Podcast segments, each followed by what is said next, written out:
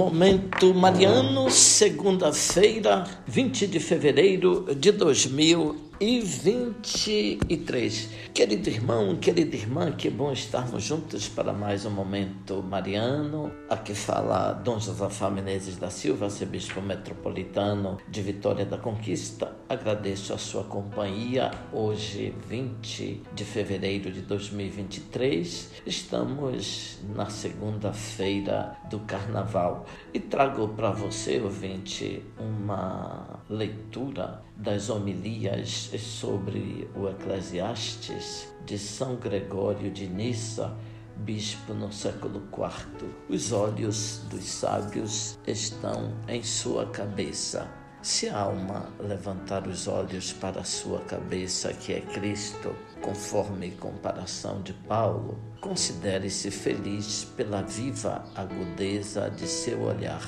porquanto tem os olhos ali onde não existe escuridão do mal. O grande Paulo, e quem quer que seja igualmente grande, tem os olhos na cabeça, como também os têm todos os que vivem, se movem e são em Cristo. Pois, como não é possível que veja trevas quem está na luz, também não pode acontecer que quem tem olhos em Cristo os fixe em alguma coisa vã. Quem, pois, tem os olhos na cabeça, entendendo cabeça por princípio de tudo, tem os olhos em toda virtude, na verdade, na justiça, na incorruptibilidade, em todo o bem.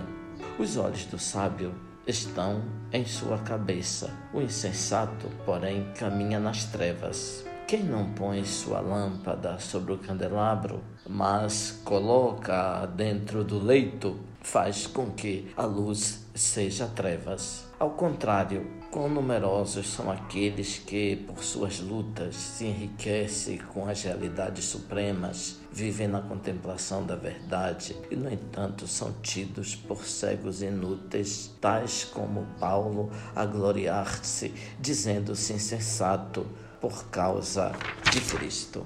Quem não o julgaria infeliz, vendo-o preso e açoitado como um infame após o naufrágio, ser levado pelas ondas do alto mar e conduzido daqui para ali em cadeias. E, no entanto, embora tratado desta maneira entre os homens, não despregou os olhos, mantendo-os sempre em Cristo cabeça, e dizia: Quem nos separará da caridade de Cristo que está em Jesus Cristo? Aflição, angústia, perseguição, fome, nudez, perigos, espada. Como se dissesse: Quem arrancará meus olhos da cabeça e os voltará para aquilo que se calca aos pés? a nós também nos exorta a agir de modo semelhante quando ordena ter gosto pelas coisas do alto, isto é, o mesmo que dizer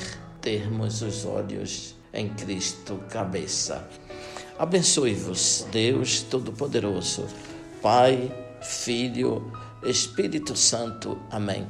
Ouvinte, louvado seja nosso Senhor Jesus Cristo para sempre seja louvado.